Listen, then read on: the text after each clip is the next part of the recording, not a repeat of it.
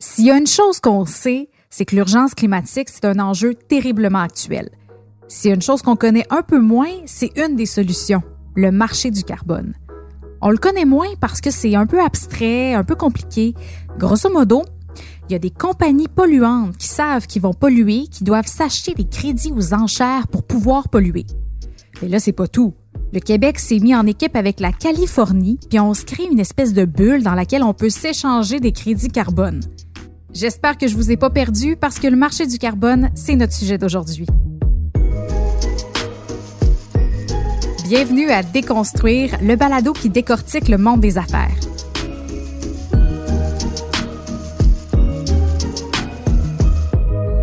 Je m'appelle Anne-Sophie Roy et aujourd'hui, on explique pourquoi le marché du carbone est important pour le Québec. Et c'est d'ailleurs le but de cette série de balados-là, décortiquer des concepts du monde des affaires qui touchent de près la vie des gens. Et c'est une idée qui nous vient de l'École des sciences de la gestion de l'UCAM. On rejoint Charles Séguin, professeur au département des sciences économiques de l'ESG UCAM. Bonjour, Monsieur Séguin. Bonjour. Bon, le marché du carbone, si on veut l'expliquer très simplement, c'est que les entreprises au Québec savent qu'elles vont produire une certaine quantité de GES, donc ils savent, euh, elles savent qu'elles vont polluer pendant l'année. Et pour pouvoir le faire, elles doivent s'acheter un certain nombre de crédits carbone aux enchères. C'est bien ça? Oui, exactement. Euh, c'est la façon que, ou en tout cas, une des façons principales que le gouvernement a choisi pour euh, contrôler ses émissions en rendant disponible seulement une quantité limitée de, de droit de faire ces émissions, qu'on peut appeler des permis de, polluer, eh bien, euh, le gouvernement là s'assure euh, de pouvoir atteindre les objectifs euh, d'émissions de gaz à effet de serre qu'il s'est fixés. Et le marché là aux enchères, comment ça fonctionne exactement? Ben, les enchères, elles, elles ont lieu quatre fois par année. Euh, donc, les entreprises ont vraiment de la flexibilité pour décider euh, à quel moment acheter leur permis, d'autant plus qu'elles n'ont qu'à faire un rapport sur leurs émissions et les permis qu'elles détiennent une fois aux trois ans. Donc, il y a beaucoup de flexibilité de ce côté-là.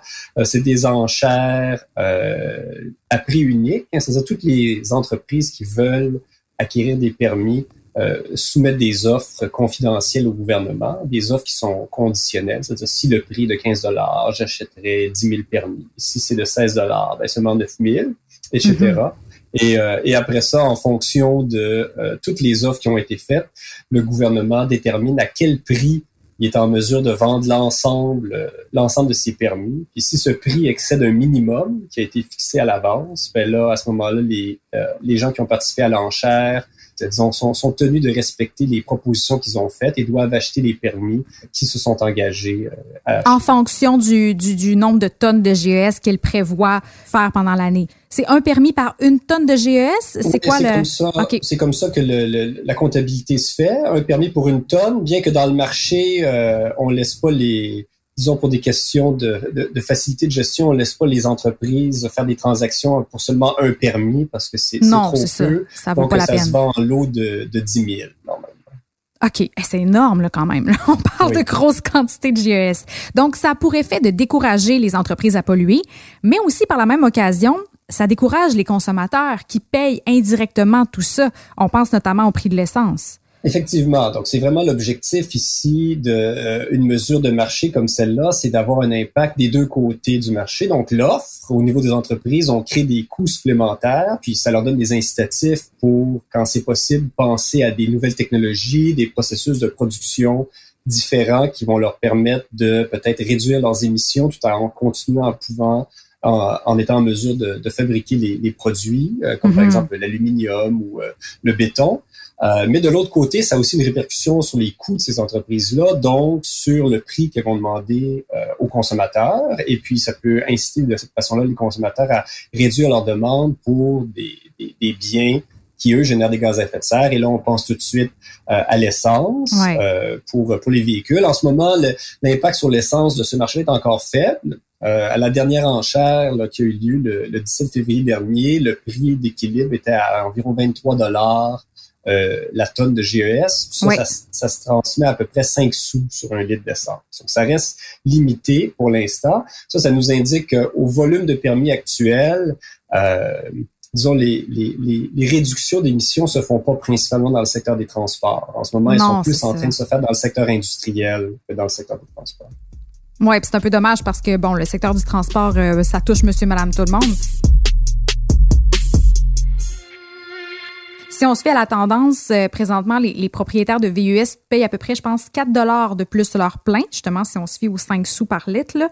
Mais mhm. dans plusieurs années, euh, ce prix-là pourrait atteindre 15 à 20 dollars de plus là, par plein, juste à cause des, euh, du marché du carbone. Donc, c'est quand même, c'est pas mal. Exactement. C'est une, des façons dont cet outil-là est efficace, c'est en, en, ayant un prix uniforme sur toutes les émissions, euh, ça incite les, les, compagnies qui font des émissions à faire des réductions là où ça coûte le moins cher, hein, ou là où on a le plus d'impact euh, sur nos émissions de gaz à effet de serre. Et en ce moment, le plus d'impact, c'est pas dans le secteur du transport. Ça, c'est pas quelque chose qui est spécifique au Québec. Dans toutes les juridictions à travers le monde, on remarque qu'il y a des secteurs de la production d'énergie, les secteurs mm-hmm. euh, industriels, où pour l'instant, c'est plus facile de réduire ces émissions de gaz à effet de serre. C'est pour ça qu'on voit pas encore un gros impact sur le prix de l'essence à la pompe, parce qu'il y a d'autres options en ce moment euh, qui sont plus faciles. Mais au fur et à mesure qu'on va avoir épuisé ces options-là, parce qu'il faut pas oublier qu'à long terme, là, peut-être pour 2050, notre objectif, c'est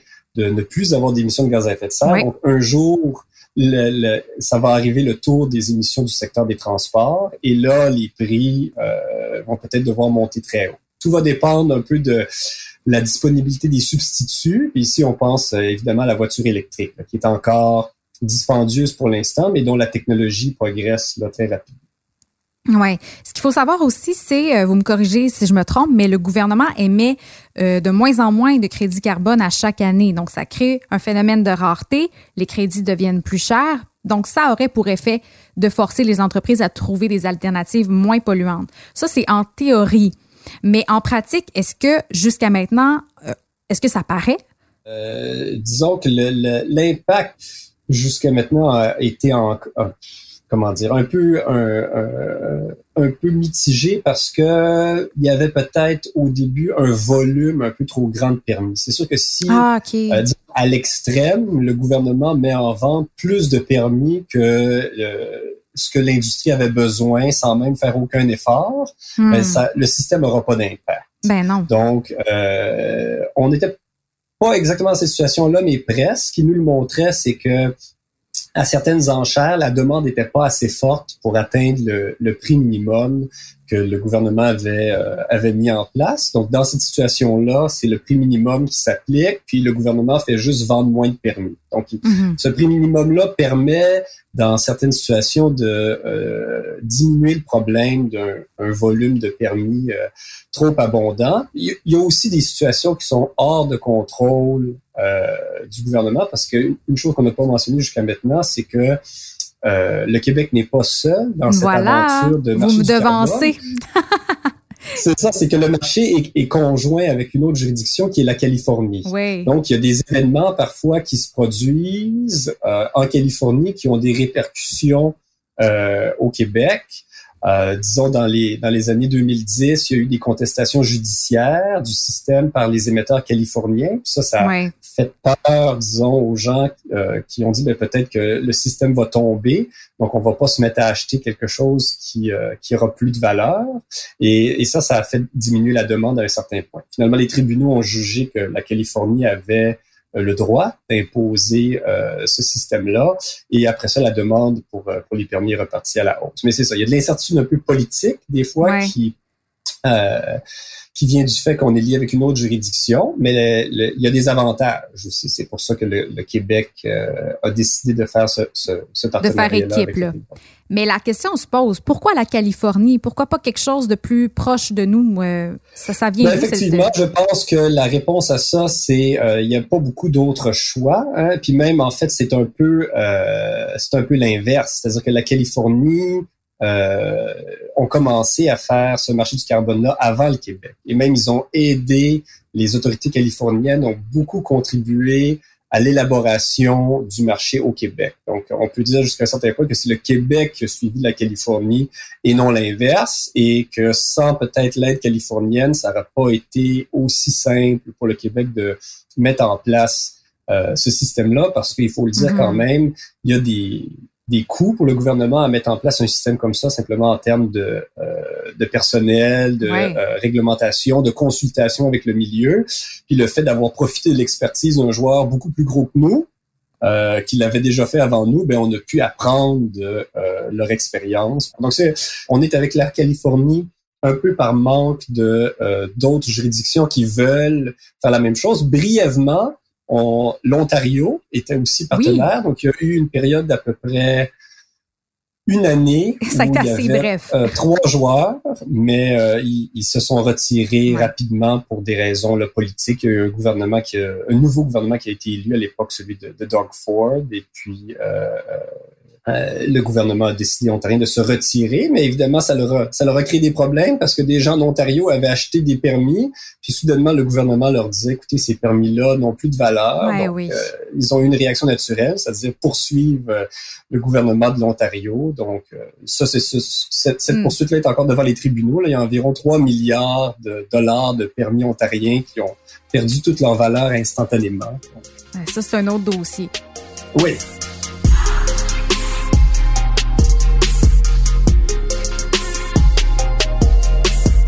Quand on compare le Québec, la Californie, ben on se dit que tu pollues au Québec, que tu pollues en Californie. La notion de territoire existe plus parce qu'on parle de gaz à effet de serre, c'est comme à échelle terrestre finalement. Effectivement. Donc ça, c'est un très bon point et c'est là l'intérêt en particulier de la, liaison du Québec avec la Californie, c'est qu'effectivement, pour le climat, ce qui nous importe euh, ultimement dans ces politiques de lutte au gaz à effet de serre, c'est de diminuer le changement du climat.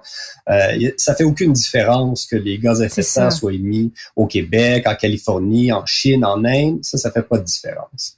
Mm-hmm. Mais évidemment, la, la, structure économique de la Californie est quand même différente de celle du Québec et en particulier dans la production d'électricité. Euh, la production d'électricité au Québec est beaucoup moins euh, génératrice de gaz à effet de serre et beaucoup plus propre que celle de la Californie. Ouais. Et euh, ça, c'est un avantage et un désavantage pour le pour le Québec. C'est un avantage au sens où on n'a pas besoin de faire des efforts dans ce secteur-là.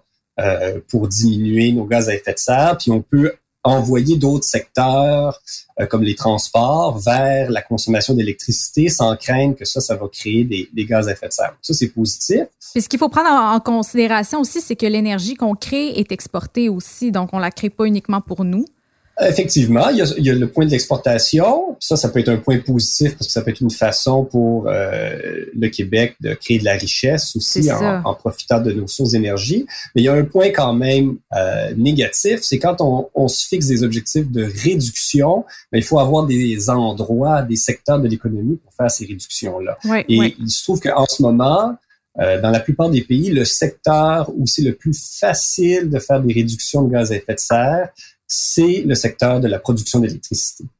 Euh, ah, et, nous, on n'a pas cette option-là parce qu'elle est déjà propre, notre électricité. Mais si tu es une juridiction qui a des centrales au charbon, par exemple, ben, c'est très facile de substituer une centrale au charbon pour une centrale au gaz naturel, qui est beaucoup mhm. plus propre pour la même production euh, d'énergie. Donc, la Californie, eux, ils ont cet avantage-là sur nous. Euh, ils avaient un secteur de l'électricité qui était moins propre, donc ils peuvent faire des réductions d'émissions euh, à des coûts inférieurs aux nôtres. Puis ça, c'est l'intérêt pour le Québec de lier avec eux, c'est de dire, ben écoutez, vous, c'est plus facile pour vous.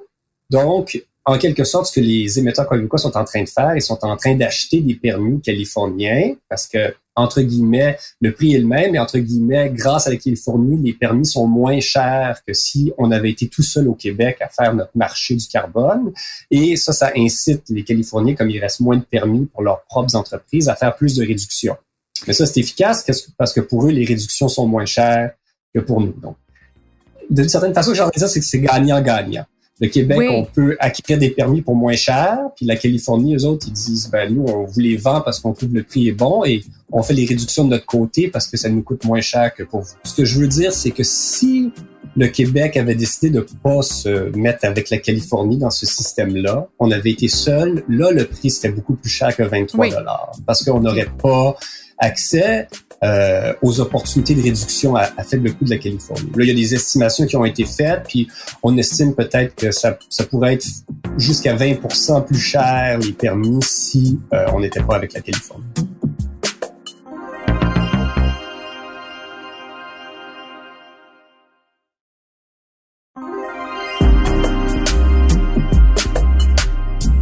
Donc là, on a exposé déjà un problème qui concerne l'énergie propre au Québec, mais l'autre problème à l'heure actuelle, c'est le manque de données probantes sur le partenariat entre le Québec et la Californie, justement. Effectivement, ça c'est un c'est un enjeu important parce que euh, on, on jusqu'à un certain point on reconnaît pas euh, tous les efforts qu'on est en train de faire euh, au Québec pour la réduction de nos émissions de gaz à effet de serre. Et une façon simple de présenter, c'est regarder où on est rendu par rapport à notre objectif de l'année dernière. Ça fait un peu drôle à dire, mais dans le cas des gaz à effet de serre, on est toujours un peu en retard de quelques années sur les données. Euh, parce que mhm. c'est pas des choses qu'on mesure en temps réel. On fait toujours de l'estimation par après en fonction de l'activité économique. Donc, les dernières données qu'on a en ce moment, c'est celles de 2018. Euh, Donc, en 2018, le Québec avait réduit ses émissions de gaz à effet de serre de 6 euh, par rapport au niveau de référence, qui est celui de 1990, ce qui est loin de l'objectif de 2020, qui était de 20% de réduction. on avait fait, oh à peu près le tiers du, du chemin. Euh, puis il, reste, il resterait seulement deux ans pour accomplir le, le reste de la distance. Mais ça, ça euh, sous-estime une partie des efforts du Québec parce que ça regarde seulement les émissions qui ont eu lieu sur le territoire de la province. Puis en ah. étant euh, dans un marché conjoint avec la Californie, il faudrait aussi compter les réductions que les entreprises québécoises ont financées en Californie en achetant des permis de Californie. Ben oui. Et ça, possiblement, euh, ça fait augmenter notre, notre 6 à peut-être 8, 9 euh, Donc, ça nous amène pas encore notre objectif, mais on est moins loin peut-être qu'on le serait. Mais on le sait pas exactement euh, le niveau de euh, cette acquisition nette de permis californiens par, par les émetteurs québécois parce que, bon, il y a des enjeux de confidentialité.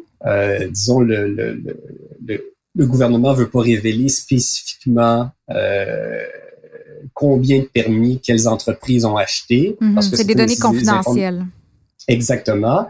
mais il y a aussi un enjeu euh, de simple calcul parce que le système donne quand même beaucoup de flexibilité aux entreprises, euh, au sens où, par exemple, des permis euh, qui ont été achetés dans le passé, s'ils sont pas utilisés, ils peuvent être conservés pendant longtemps pour l'entreprise pour satisfaire ah. à des obligations futures. Donc, exemple, ah, une entreprise a acheté des permis en 2015, ils sont pas obligés d'utiliser en 2015, ni en 2016, ni en 2017, ils peuvent les garder peut-être pour les utiliser en 2020, en 2022. Donc, euh, cette flexibilité-là fait en sorte que c'est pas si simple de calculer quelle est notre euh, importation nette de, de, de, permis californiens. Donc, il faudrait, euh, disons, faire un, un, effort de ce côté-là pour peut-être rendre les données un peu plus accessibles tout en, en préservant la confidentialité là, des émetteurs pour avoir un, portrait plus juste. Puis dire, ben, regardez, on a fait 6% domestiquement sur le territoire du Québec, mais on a aussi financé des efforts qui ont donné des réductions en Californie. Puis comme c'est nos entreprises qui ont payé pour euh, ces réductions-là, eh bien, il faut que euh, ces réductions-là soient comptées au crédit euh, du Québec.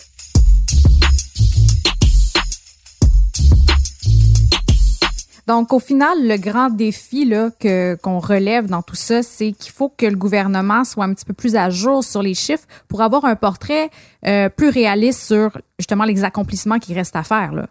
Effectivement. Et puis, je pense aussi que euh, jusqu'à maintenant, le gouvernement s'est donné beaucoup de soupapes de sortie pour éviter que le, le prix devienne trop élevé. Euh, donc, pour l'instant, le prix à 23 dollars la tonne, si on se compare à euh, d'autres juridictions dans le monde, c'est surtout des pays euh, des pays occidentaux, c'est pas très élevé à 23 dollars. On est un petit peu trop doux avec nos entreprises, donc on pourrait les Oui, c'est ça. Donc si on regarde les prix sur le marché européen, là on est passé au-dessus de 20 euros en début d'année 2021. Donc ça c'est disons une trentaine de, dollars. Donc on, on, a des, des prix plus importants. Si on regarde la même la trajectoire de, de, de prix pour euh, le, le, gouvernement, la taxe fédérale qui s'applique dans les provinces qui n'ont pas des systèmes comme, comme ceux du Québec. Euh, cette année, en 2021, on est déjà à 40 dollars. L'année prochaine, on va être à 50 dollars. Donc, euh, le gouvernement prévoit qu'en 2030,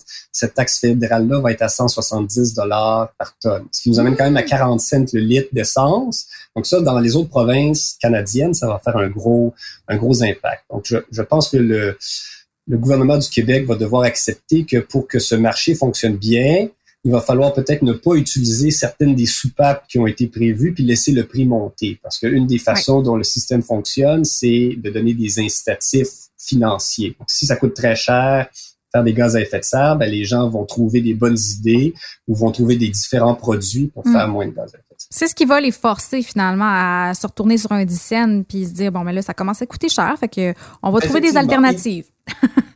idéalement, les, les, les, ces choses-là sont annoncées bien d'avance, comme la taxe fédérale, pour que les gens aient le temps de... Parce que des fois, c'est compliqué, trouver des alternatives technologiques, des alternatives au niveau des produits. Euh, donc, c'est mieux si c'est annoncé à l'avance. Mais euh, des fois, même quand c'est annoncé à l'avance, on, on, on, fait tous face à ça. la procrastination, ça affecte pas juste les individus, ça peut affecter les organisations aussi, les entreprises. Donc euh, oui, peut-être des gens vont devoir se retourner un peu vite à ça.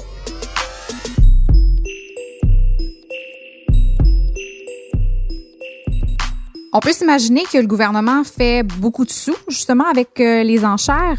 Ça ressemble à quoi le portrait général de tout ça?